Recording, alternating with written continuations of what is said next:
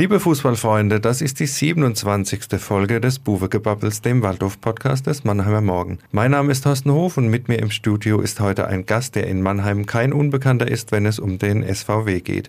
Ich freue mich, Martin Willig begrüßen zu können. Hallo, Herr Willig, schön, dass Sie die Zeit gefunden haben. Guten Morgen und danke für die Einladung heute Morgen.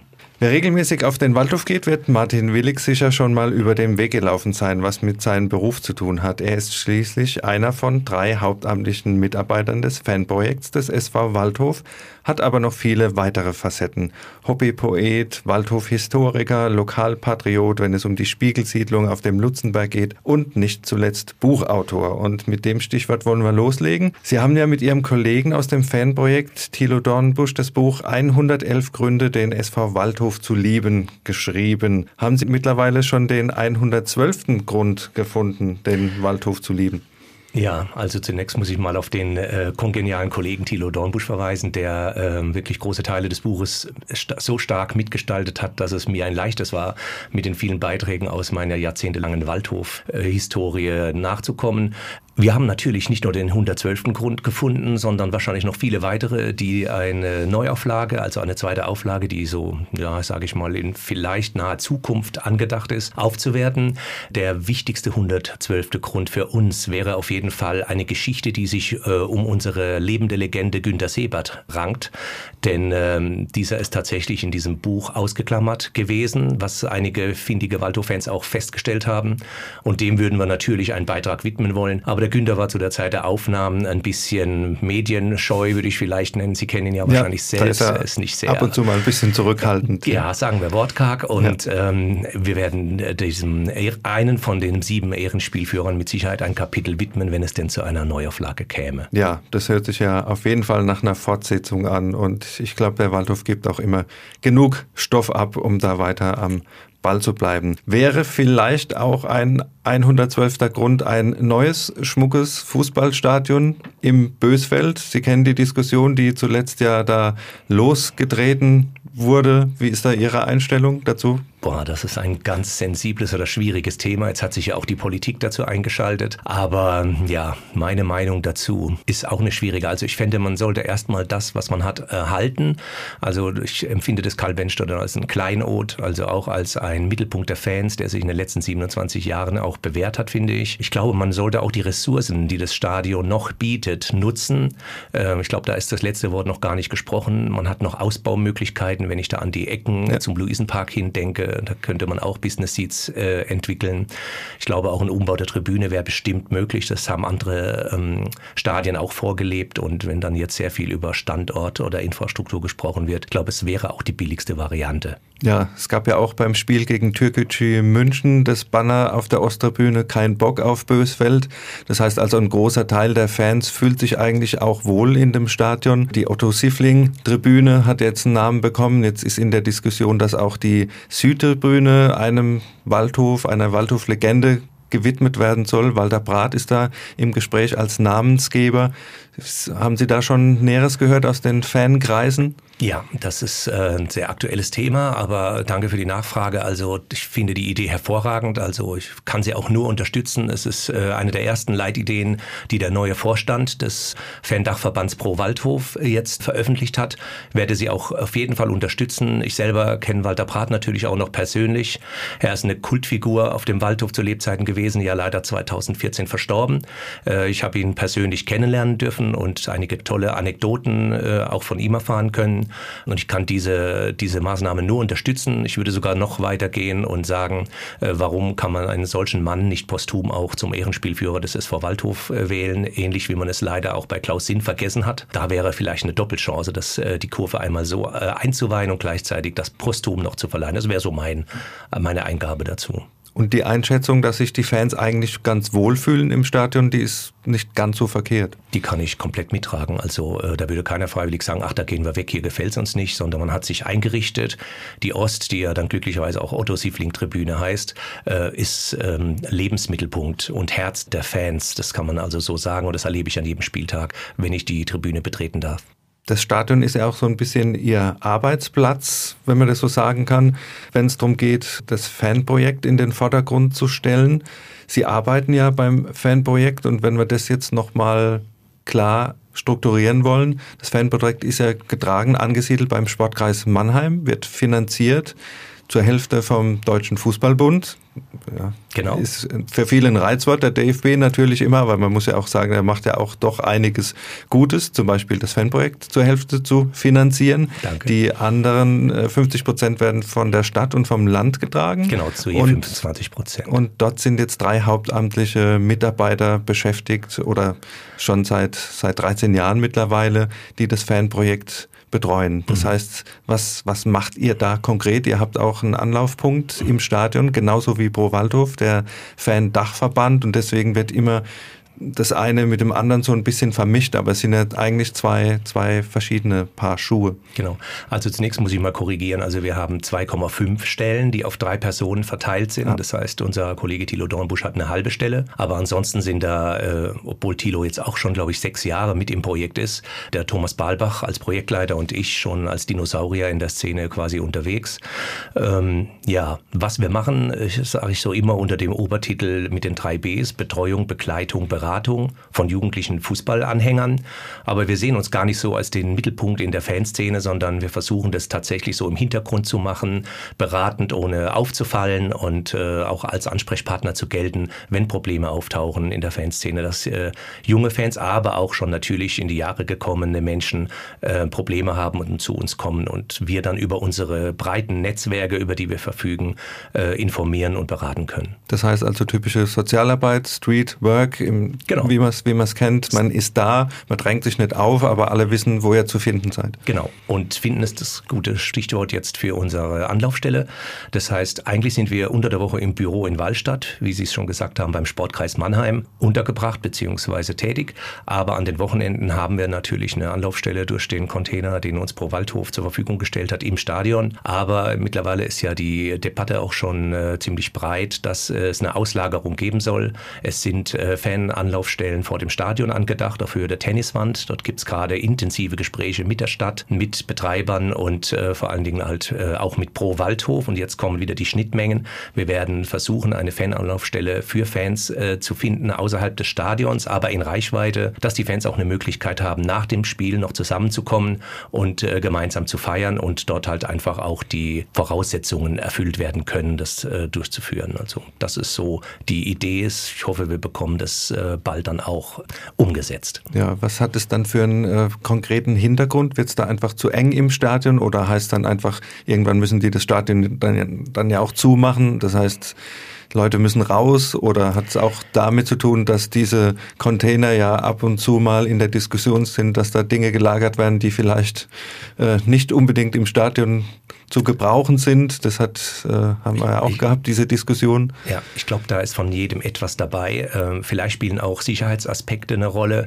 Fakt ist, dass die GmbH oder der jetzige äh, Besitzer, also die Besitzer ist ja die Stadt, aber der jetzige Betreiber ähm, eben möchte, dass die Fans nach dem Spiel zügig aus dem Stadion kommen.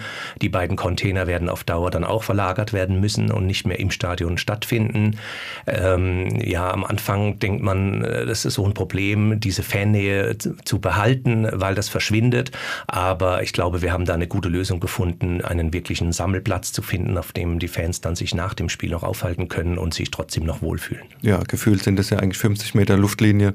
Das sollte dann nicht das große Problem sein. Es genau. sei denn, vorm Spiel, sage ich mal, ist man ein bisschen vorm Stadion dann, aber das wird man auch. dann auch zeitlich hinkriegen, dass dann der Einlass darunter nicht leidet. Ja, es soll sowohl für vor und im Nachspiel auch gelten oder nach dem Spiel gelten und vielleicht auch eine gute Möglichkeit sein, auch unter der Woche dieses, diese Anlaufstelle dann zu besuchen. Wir werden da auch dann unsere Büros haben und quasi dann ausziehen aus Waldstadt. Insofern seid ihr da dann wieder ein Stück näher dran eigentlich. Näher an den Fans auf jeden ja, Fall. Ja. Ja, nochmal zur konkreten Arbeit vielleicht auch zurück. Fangt ihr da an, wo die Fanclubs vielleicht dann auch aufhören müssen, weil sie sagen, dieses Problem können wir nicht lösen? Äh, nee, so würde ich es nicht beschreiben, weil ähm, man darf ja nicht vergessen, Pro Waldhof ist ein ehrenamtlicher Fan-Dachverband, der ja auch ganz normal unter der Woche seinen beruflichen Verpflichtungen nachgeht, während wir ja ein äh, vollprofessionelles Team haben und auch Arbeit machen, quasi rund um die Uhr für die Fans und ihre Belange da sind. Ich glaube nicht, dass Pro Waldhof da jetzt an irgendwas scheitert, sondern dass wir eigentlich eine gute Ergänzung dazu darstellen. Äh, das ist auch der guten jahrelangen Zusammenarbeit geschuldet mit dem Fandachverband. Ähm, ich darf daran erinnern, dass es 70 äh, solcher Fanprojekte in Deutschland von der ersten bis zur fünften Liga gibt, wo auch die äh, Austausche sehr gut funktionieren, auch mit den jeweiligen Dachverbänden.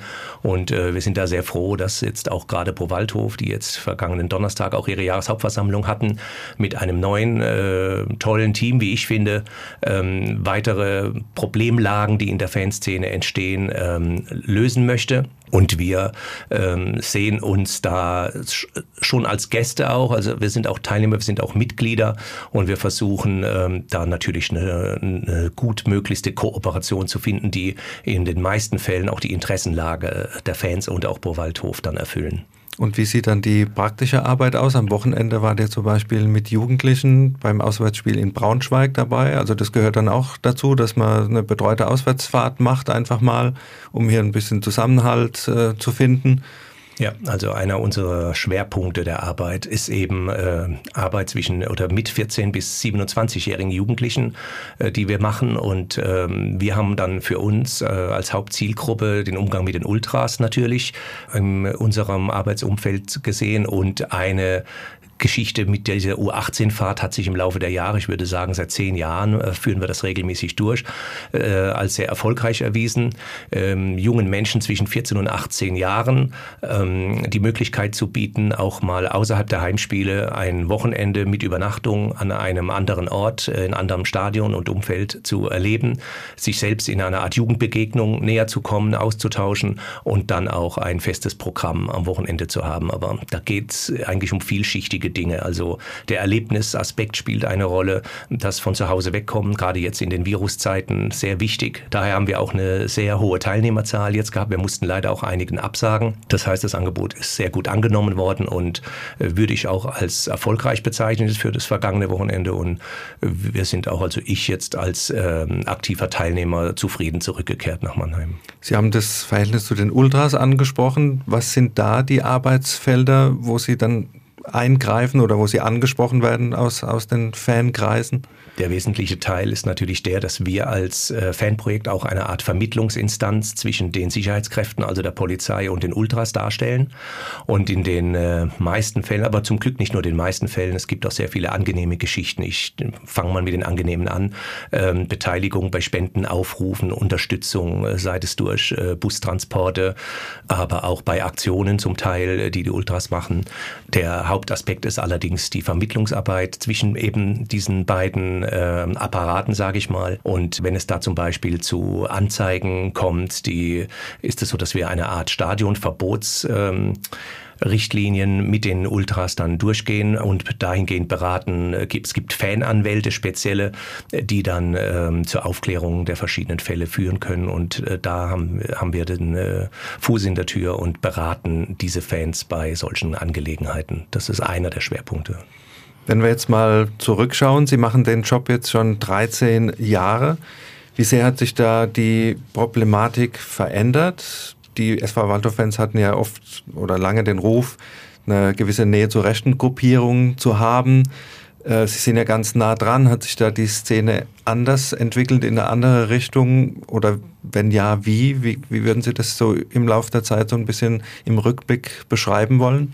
Also man hat ja schon den Eindruck, es gibt ja jetzt auch viel mehr Fanclubs, die sich Antirassismus und solche Dinge auf die Fahne geschrieben haben, dass also das alles in einen Topf zu werfen natürlich völlig falsch wäre und dass die äh, Fanszene an sich in eine, in eine richtige Richtung geht, hat man so den, den Eindruck von außen. Sie sind viel näher dran natürlich.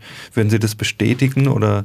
Genau, der Eindruck täuscht nicht. Also wer jeden äh, Spieltag ähm, auf die Osttribüne oder auch in den Gästeblock kommt, bei dem der SV Waldhof und seine Fans aufschlagen, äh, kann das also nur bestätigen. Äh, für mich und meinen Kollegen, die wir jetzt so lange schon dabei sind, Thomas Balbach, ähm, hat sich diese Problematik also in, äh, in keinem Fall bestätigt. Es ist immer interessant, ich, äh, oder wir denken immer, da wird irgendwas aus dem Hut gezaubert von einer Problematik, die tatsächlich in den 90er Jahren wohl schon äh, krass gewesen sein ja, muss, ja. was auch der Grund gewesen ist, dass unser Vorgänger Erwin Ress 15 Jahre lang in der Fanszene als Sozialarbeiter tätig war und auch Hooligans ähm, betreut hat, äh, gerade auch wegen dieser Problematik.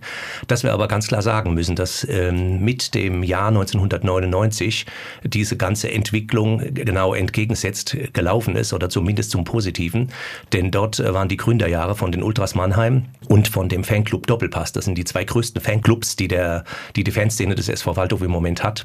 Und äh, besonders die Arbeit dieser beiden Fangruppen haben einen wesentlichen Teil dazu beigetragen, dass die Kurve beruhigt wurde und dass, wir nennen es mal, politische Statements in der Kurve keine Rolle mehr gespielt haben. Und dafür sind wir als Fanprojekt natürlich auch dankbar, dass wir zwei so starke Gruppen haben, die uns auch die Arbeit erleichtern. Wo sehen Sie noch Probleme, wo Sie sagen würden, das würde uns die Arbeit noch mehr erleichtern, wenn, wenn da auch noch ein bisschen Ruhe wäre? Gut, im Moment muss Ich meine, es ist natürlich illusorisch zu, ja. zu, zu, denken, dass man nie Probleme hätte in, in, in bei Clubs, die genau. so viel Tradition haben, die so große eine Fanbase haben. Die sind ja auch nicht alle gleich. Das sind ja alles verschiedene Individuen. Manche wird man nie einfangen können. Da muss man ja auch realistisch sein. Aber wo sehen Sie da im Moment noch so ein bisschen, wo Sie sagen würden, da könnte man noch ansetzen, damit es noch ein bisschen in Anführungszeichen harmonischer wird vielleicht? Also im Wesentlichen würde ich jetzt auch mal sagen, sprechen wir ja, wenn es dann tatsächlich mal zu irgendwelchen äh, Ausfällen kommt, von Einzelfällen. Wir müssen mal wirklich von Einzelfällen sprechen, die wir dann auch äh, relativ schnell ähm, vor Ort klären können. Ähm, Verbesserungen in der Fanszene fällt mir jetzt spontan eigentlich nicht viel ein. Das Einzige, was uns momentan Sorgen bereitet, ist eigentlich die Kommunikationsunterbrechung, die zwischen äh, Fanbasis und äh, GmbH stattfindet. Ich glaube, da äh, kam es zu einigen Irritationen und Schwierigkeiten und das hat auch unser Verhältnis ein bisschen erschwert, eigentlich in alle Bereiche, weil auch da versuchen wir natürlich zu vermitteln und in irgendeiner Form für beide Seiten ansprechbar zu sein, zumal wir ja, wie gesagt, gute Projekte sowohl mit Pro Waldhof haben, allerdings auch mit dem Verein. Wenn ich jetzt gerade an die Antisemitismus-Projekte denke, die im Frühjahr kommenden Jahres starten, wo wir einen intensiven Austausch mit dem Verein gerade haben. Ja, ich glaube, da kann man ansetzen. Also das sind, glaube ich, Punkte, die wir ähm, möglichst schnell beseitigen äh, sollten. Also da habe ich kein gutes Gefühl im Moment und da wäre ich sehr dankbar, vielleicht in Kooperation des neuen Vorstands, jetzt auch in Pro Waldhof, dass es da zu einem Aufeinanderzugehen kommt. Dass man wieder ein bisschen zusammenrückt und vor allen Dingen wieder mehr miteinander redet, dann auch einfach. Richtig. Also ich bin jetzt nicht der, der sagt, dass es eine heile Waldhof-Familie... nicht alle Probleme aus der, aus der Welt kriegen, aber nein, dass man nein. zumindest mal in Kontakt bleibt, genau, um, um die, die, Basis zu haben. Richtig, dass man so versucht, die Interessenlagen, dass man sich zumindest annähert in irgendeiner Form. Natürlich kann man da nie eine Einigkeit finden. Dafür sind manche Ansichten halt doch zu unterschiedlich. Ja, jetzt mal eine persönliche Frage, Herr Willig. Wie sehr muss man eigentlich selbst Waldhof-Fan sein, um diese Arbeit machen zu können? Ich denke, eine blau-schwarze Seele dürfte Grundvoraussetzung sein. Ja, also es hilft gewaltig. Also das ähm, macht schon viel aus, aber man muss ähm, natürlich auch in sowas reinwachsen. Also ich glaube jetzt, äh, wenn ich es jetzt von, vom Arbeitstechnischen her sehe, muss es gar nicht grundlegend so sein, aber es hilft natürlich äh, gewaltig. Also äh, uns, da spreche ich auch wieder für Thomas Balber und mich, war es halt sehr gut, dass wir damals schon als Mitglieder eingestiegen sind. Ich selber muss sagen, ich habe ja die kuriose ähm, Biografie, dass mich ähm, ein älterer Jugendlicher damals aufgefordert hat, zum Waldhof zu kommen.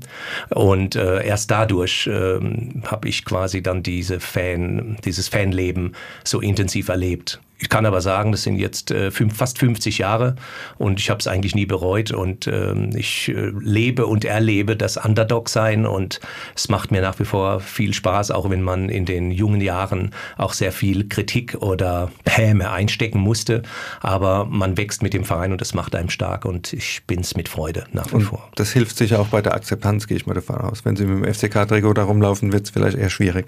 Das würde zwar nicht der Fall sein oder werden, aber äh, auf jeden Fall Fall ist das äh, ein, äh, eine große Hilfe und ein, äh, ja, es macht schon, es ist schon wichtig. Ja, Sie haben es angesprochen. Sie waren als Jugendlicher, soweit ich nachgelesen habe, bei Spielen ab und zu im, im, am Alsenweg im Baum gesessen und haben sich da die, die Spiele angeschaut.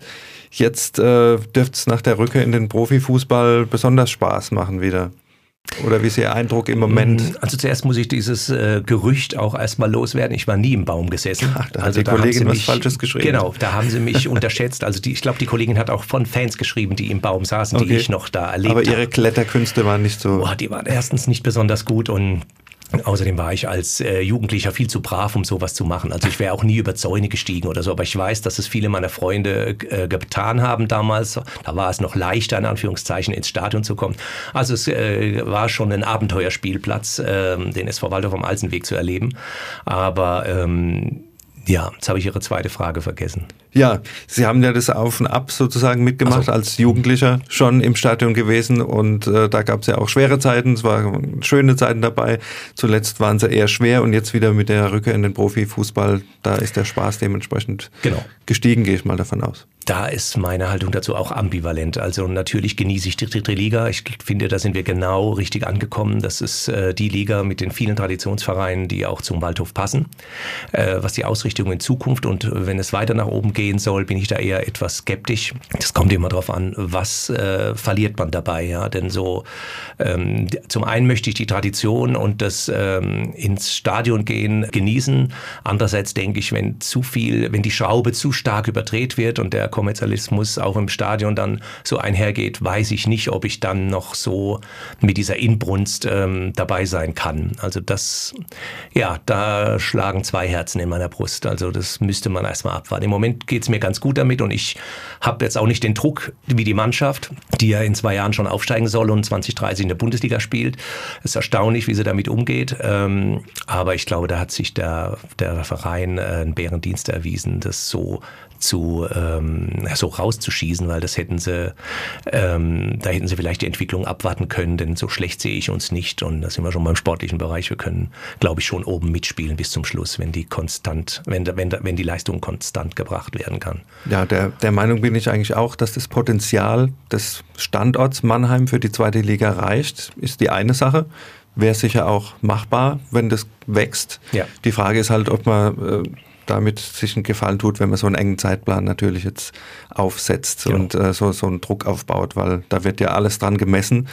Das merkt man jetzt schon dieses Jahr, also da muss man vorne mit dabei sein, man wird immer nachgefragt, ja, ihr wollt ja nächstes Jahr hoch. Ja, also im Moment sieht es ja so aus, wie wenn die Mannschaft den Druck aushalten könnte, aber da wird schon eine gewaltige Kulisse da aufgefahren. Da bin ich auch mal gespannt, wie es da in Zukunft weitergeht. Aber schauen wir vielleicht auch noch kurz zurück, wenn wir gerade bei dem Thema sportlicher Erfolg sind. Am Wochenende gab es das 0-0 in Braunschweig. Sie haben es ja gesehen. Verlorener Punkt oder gewonnener Punkt? Auf jeden Fall gewonnener Punkt. Also da bin ich sogar mit meinen Teilnehmern, Mitreisenden äh, vom Wochenende, den Jugendlichen, einer Meinung, äh, ein 0 zu 0 der für Waldhof besseren Art, weil da hat man doch lange auch um den Gegentreffer gebettelt. Und In der ersten Halbzeit vor allen Dingen. Auf jeden Fall. Da gab es ja kaum eine Offensivaktion äh, von uns über der Mittellinie. Und zum Schluss hat ihn ach, Timo Königsmann den Punkt auch wieder festgehalten. Also so sehe ich das. Wobei man sagen muss, wenn Donkor trifft, dann ist das Spiel auf den Kopf gestellt Ja. und man nimmt die drei Punkte dann auch gerne mit. Aber man hat schon gesehen, dass äh, Braunschweig eine sehr kompakte, konstante Mannschaft ist, die in der Zweikampfführung vor allen Dingen ihre Stärken hatte in der ersten Halbzeit. Zum Glück äh, beim Abschluss ein bisschen nachlässig war, sonst wäre es vielleicht, wie Sie gesagt haben, in der Halbzeit schon 1-2-0 für Braunschweig gestanden und dann wird es natürlich schwer, da nochmal zurückzukommen. Genau. Aber es war ja alles offen in der zweiten Halbzeit. Mich hat dann ein bisschen überrascht oder ja, ich fand es dann auch sehr, sehr mutig, wie man dann gespielt hat, dass auf einmal Kostli Sturmspitze neben Martinovic war, von äh, rechts hinten in, in die Spitze und Donko dann ordentlich Betrieb gemacht hat. Also man hat gesehen, der Waldhof wollte dann durchaus was mitnehmen und hat dann nochmal alles probiert. Also er wollte nicht jetzt weiter das 0 zu 0 verteidigen, sondern hat seine Chance gesucht. Das äh, hat mich da schon ein bisschen, ja, das hat mir ganz gut gefallen. Wie war Ihr Eindruck von dieser Ja, also- taktischen Variante? Äh, Die hat mich auch sehr überrascht, ähm, aber das wäre halt auch wieder für den Fußball so typisch. Äh, Wir hätten es nicht verdient gehabt, hätten das Ding aber dann trotzdem noch gewinnen können. Für den Anton Donkor spricht, dass er eben keinen rechten Fuß hatte, denn die Chance hat er mit rechts liegen gelassen, äh, sonst wären die Chancen größer gewesen. Ansonsten waren die äh, Positionsumstellungen auch für mich überraschend, aber ja, insgesamt war es dann doch, wie Sie es auch schon benannt haben, in der Schlussphase eine, durch die zahlreichen Konter äh, die Möglichkeit tatsächlich da das Spiel zu kippen. Zu Braunschweig möchte ich vielleicht noch sagen, ist eine äh, überragende, passstarke Mannschaft, sehr gute Direktkombinationen, die ankommen. Und ich, die Mannschaft werden wir also in der Form mit Sicherheit auch weiterhin unter den ersten fünf der Liga sehen, wenn nicht sogar im Aufstiegsbereich. Und was vielleicht noch interessant wäre, wir haben ja mit Michael Schulz auch noch einen Spieler auf der Gegenseite gehabt, der in Waldhof heute noch sehr viele Sympathien hat, auch bei unseren äh, jugendlichen Fans, die dabei waren. Und wir hatten das Glück, dann nach dem Spiel auch nochmal in den Innenraum kommen zu dürfen und dann äh, diesen Austausch mit ihm zu erleben. Also charakterlich ein feiner Mensch, ähnlich wie Waler Sülemani, der auch zufällig Gast war im Stadion und auch da war. Ähm, ja, von solchen Charakteren würden wir uns als Fans auch mehr wünschen, dass diese Persönlichkeiten äh, auch am Rande des Spiels, so wie bei uns Cello Segert, ähm, da sind und auch den Austausch mit den jugendlichen Fans haben. Aber man hat auf jeden Fall gesehen, dass der Waldhof sich über das Offensivspiel definiert, auch in der zweiten Halbzeit, auch wenn man so unter Druck gerät, dass man versucht hat, einfach nochmal einen spielerischen Akzent zu setzen. Das muss einfach so sein, weil ich denke, im Mittelfeld äh, haben wir jetzt nicht die zentralen Figuren, die schnell oder von Defensive auf Offensive umschalten können. Schnatterer spielt mir auch zu sehr nach vorne gezogen. Man muss allerdings für Braunschweig auch sagen, dass es bei uns die Innenverteidigung letztendlich auch mal wieder rausgerissen hat. Ähm, der Jesper Verlat, zwar mit, kleiner mit kleinem Kopfschaden und äh, Cello haben da hinten überragend äh, das als Innenverteidiger rausgerissen, äh, die ganzen Standards und Flanken, die da kamen. Alle Achtung, ohne so eine IV wäre es schwierig. Und äh, wenn ich richtig gezählt habe, dürfte der Marcel beim nächsten Spiel fehlen. War das seine fünfte? Genau, das war die fünfte gelbe Karte. Insofern wird es da ein bisschen, ja. bisschen eng hinten. Da genau, wären wir schon beim nächsten Spiel. Es geht mhm. am Sonntag gegen den STFL, der dieses Jahr ein bisschen hinter seinen na, Erwartungen ist vielleicht falsch. Ich denke, die haben letztes Jahr viel mit der Aufstiegseuphorie mitgenommen, konnten relativ früh planen für die dritte Liga, haben dann auch äh, Personal ausgetauscht, stehen jetzt im gesicherten Mittelfeld, aber für den Waldhof sollte ein Heimspiel da sein, um wieder die drei Punkte zu holen, wenn sie denn da oben tatsächlich bleiben wollen, wie der, wie der Plan ja ist. Wie ist Ihr Eindruck und was ist Ihr Tipp fürs Spiel am Sonntag? Also meine Hoffnungen ruhen erstmal darauf, dass man zu Hause jetzt, sieht man mal von dem Magdeburg-Spiel ab, eine Macht entwickeln konnte in den letzten Wochen. Also zu Hause starke Leistungen, äh, auch verdiente Siege. Ich warne aber trotzdem natürlich vor Ferl. Es ist nach wie vor eine unberechenbare Mannschaft, die auch äh, im Kader viel Qualität mitbringt. Ich würde sagen, ähm, wir dürfen uns nicht darauf verlassen, wie ähm, letzte Woche gegen Halle, dass wir die zweite Halbzeit so irgendwie über die Runden bekommen, um das 2 zu 1 nach Hause zu fahren. Das wird gegen Ferl schief gehen gehen, behaupte ich mal. Also das sollte man doch ziemlich schnell entweder den Deckel draufkriegen oder gucken, dass man nach hinten nicht noch zittern muss. Aber eine machbare Aufgabe würde ich behaupten und mit einem Sieg bleibt man tatsächlich dran. Wie ist Ihr Tipp? 2-1, also es wird knapp. Okay, ich würde beim 2-0 bleiben. Oh, mutig ja, ich habe mir das Spiel gegen Kaiserslautern angeguckt. Da war Ferl jetzt nicht so, so. auf der Höhe. Jetzt am Wochenende natürlich wieder 1-1 gegen 60 ist äh, auch eine Hausnummer, wobei 60 ja auch nicht so richtig in Dritt kommt. Also vom Ergebnis allein wird man da relativ wenig jetzt ableiten können. Aber ich setze auch so, wie Sie es gesagt haben, auf diese Heimmacht, die sich jetzt tatsächlich so ein bisschen herauszukristallisieren scheint. Und das wäre ja tatsächlich auch eine Basis, die wir letztes Jahr so nicht gehabt haben. Und vielleicht äh, kann wir auf der aufbauen. Ja, Herr Willig, das war's mit unserer heutigen Folge und äh, ich bedanke mich, dass Sie sich die Zeit genommen haben. Gerne. Wir freuen uns wie immer auf euer Feedback und weitere Ideen. Schreibt am besten an podcast.marmo und folgt uns auf Facebook und Instagram. Lasst uns ein Abo da, damit ihr auch in Zukunft keine Folge mehr verpasst. Und wenn ihr Spaß an Podcasts habt, hört doch auch einfach mal bei den Eishockey-Kollegen und dem MM Adlercheck rein. Also dann tschüss, bis zum nächsten Mal am 13. Oktober, wenn wir uns vor dem Auswärtsspiel bei 1860 wieder melden. Bleibt gesund und bis dahin, bis dann.